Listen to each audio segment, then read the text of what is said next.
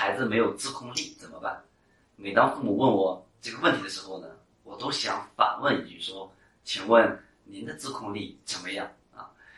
在呃，曾经呢有一个高二的一个学生，然后他直接跟我电话聊天，就说：“曹老师，我的自控力很差，怎么办？”我当时说：“我说你为什么觉得你自控力很差呢？”然后他就说：“啊，我特每当我想学习的时候，或者每当我想专注的去呃做题的时候，我总是很难控制自己，给做了很多计划，但都是但都很难实现不了，所以我的就觉得自己的自控力很差。后来我就跟他聊天，然后聊天过程中我就给他传达一点，就是就当你认为你自己自控力很差的时候，那这个时候就特别的啊难改变。就我认为，呃，每个人自控力呢，呃，都差不多，对吧？呃，没有自控力特别差的人，所以这自控力差，它只是一个什么？是一个标签，就是父母给孩子贴的标签，贴的时间长了，连孩子都跟自己都贴这样的标签。在我很多呃的课上，很多孩子都说：“曹老师，我自控力很差，怎么办？”所以每当我听到这样的问题的时候，我觉得很难，因为难难在我首先要让对方，要让这个父母，要让孩子意识到。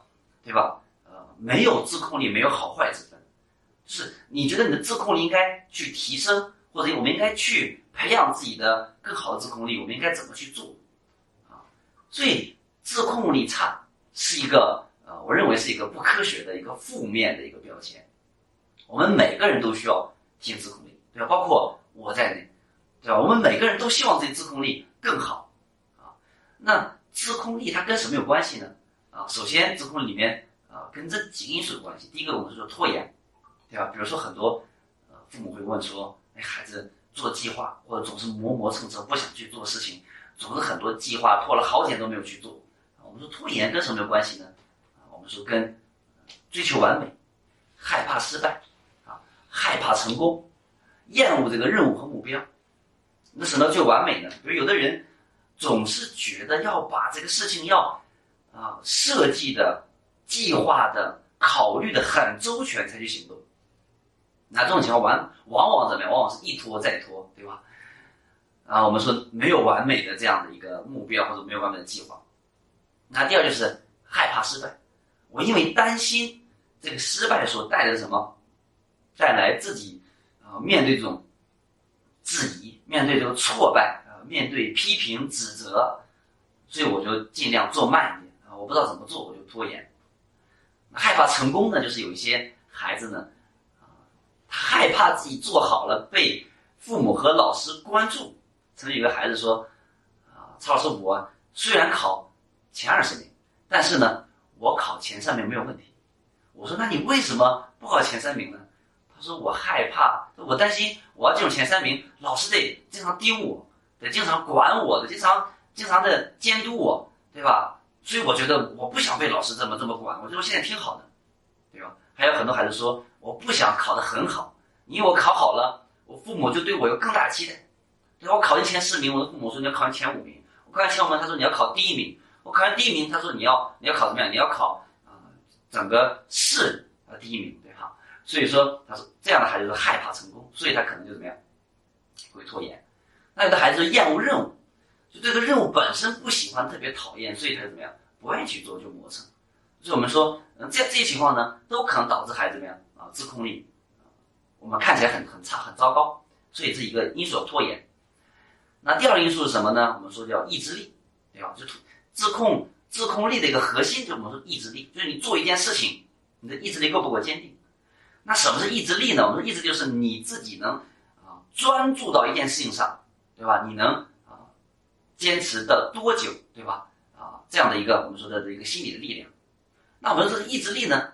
它不是说意志力强的话就一直可以去学习。我们说意志力它就像什么？就像人的肌肉一样。你今天啊跑步跑了五公里、十公里，科学科学的建议就是你要休息上一天两天，对吧？要让自己身体恢复一下。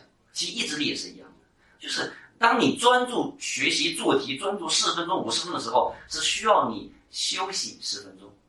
当你已经在学校里面已经学习五天的时候，周六周天就是要让你休息放松一下，让意志力休息放松一下，然后呢，可以在下个星期更加投入进去。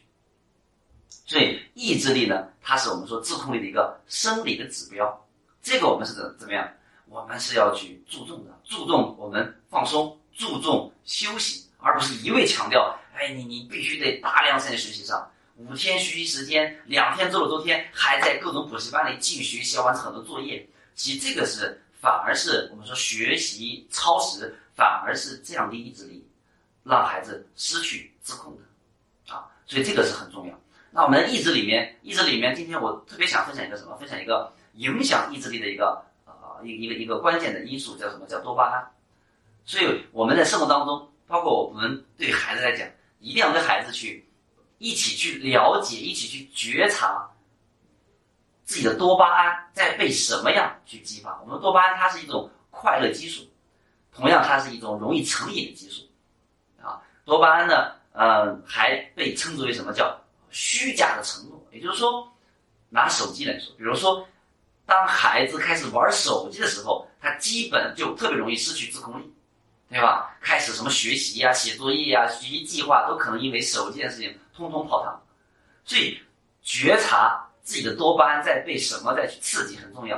比如说，玩手机，无论玩游戏还是刷视频，它都是能非常的，呃，促进我们大脑分泌多巴胺。我们说多巴胺是一个容易成瘾激素，就是不断的让我们大脑分泌多巴胺，我们就会在玩手机这件事情上就会非常的感受到愉悦，甚至兴奋，然后就更长时间使用。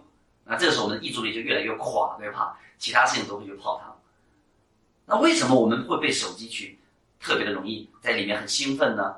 因为多巴胺被称之为叫虚假的承诺，就是就像刷视频一样，其实这个视频。其实你看了二十个视频，其实可能只有一两个视频很搞笑，可能十八个视频都特别没有意思。但是呢，因为它刺激你的多巴胺分泌，所以它在告诉你，你继续往下刷，一定有你喜欢的，一定有更刺激的、更搞笑的，对吧？游戏也是一样，一定在某个时间段会得到一个宝箱，然后快升级了。这就是多巴胺带给你的虚假的承诺，告诉你继续啊，下一个阶段。下一个时段会更好，会更有意思，会更有趣。所以，当这种多巴胺不断的被分泌的时候，会不断的大脑里面会给你做出虚假的快乐的承诺，导致你立刻意志力坍塌。所以，那我们跟孩子在生活当中不断觉察，对吧？举个例子，比如说你其实是想去图书馆看书，但是正好图书馆旁边有一个蛋糕店，当你路过蛋糕店的时候，闻到蛋糕店里面那个香味。哇，真的是非常的香，那这香味其实就会刺激你的多巴胺分泌，然后告诉你什么？告诉你这个这几个蛋糕店的蛋糕一定特别好吃，然后怎么样，就容易改变你想去图书馆的这样的这个路线，进去买了个蛋糕，对吧？但是你发现吃的时候好像也没那么好吃，对吧？也很一般，所以呃，在意志力这一块呢，我就希望我们的父母孩子一起做什么？做多巴胺。的小侦探，看看到底当下哪件事情在让你感觉到开心的时候，他是否是在给你做虚假的承诺，而让你意志力怎么样？意志力坍塌，而让你失去自控力啊！所以我说自控力第二个要素，我们说我讲的意志力也是自控力的一个重要的指标啊。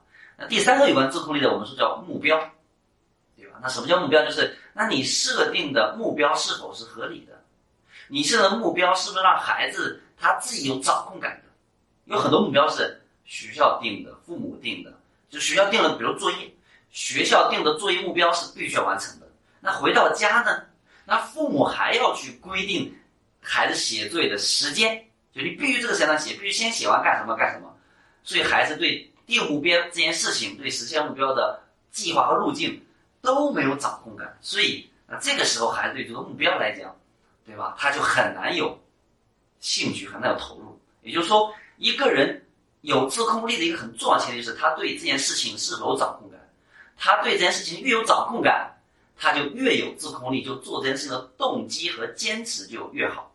所以说，呃，经常让孩子对一些目标他自己去选，给他一个二选一的目标，哪怕这个目标孩子没有办法去选择，那尽量给孩子去选择实现目标的方式和路径。比如说写作业，作业我决定不了。我应该写什么，不应该写什么，但是让孩子去选什么时间去写，对吧？怎么去写啊？呃，那这是我们说目标，那目标还要分解成计划，一定有个好的计划能定成目标。定完目标，一定要有计划。呃，计划如果不够具体，如果对于实现目标都没有方法，那这个目标实现起来也很难，对吧？自控力也很难去去去去完成，对吧？那有计划了就要有行动。对吧？那行动起来之后，一旦遇到困难或者或者说不顺利的时候，那我们就要干什么？就要去评估，啊，就要去看看哪方面出了问题。如果是目标出了问题，就调整目标；如果是计划出了问题，就调整计划；如果是行动过程当中出了问题，我们就调整行动。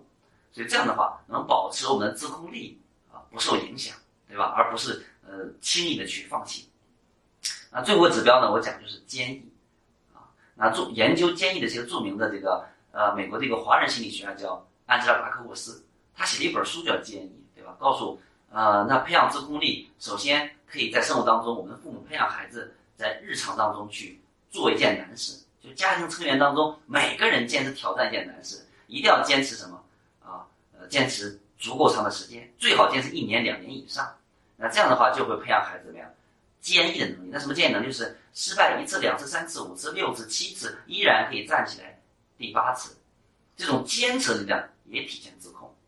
好，那我们今天聊一聊自控，希望我们父母从生活当中五个要素啊，克服拖延，呃，这个提升意志力，对吧？觉察我们说读完啊，呃，然后呢，设定合理的目标，让孩子对目标有掌控感、有计划，而且还有监控和评估。对吧？培养孩子坚毅，在生活当中培养孩子做一些挑战有难度的事情啊，时间越长越好。好，那就是自控，我们说最重要的，我们培养孩子的一些方面。好，那今天话题就聊到这里。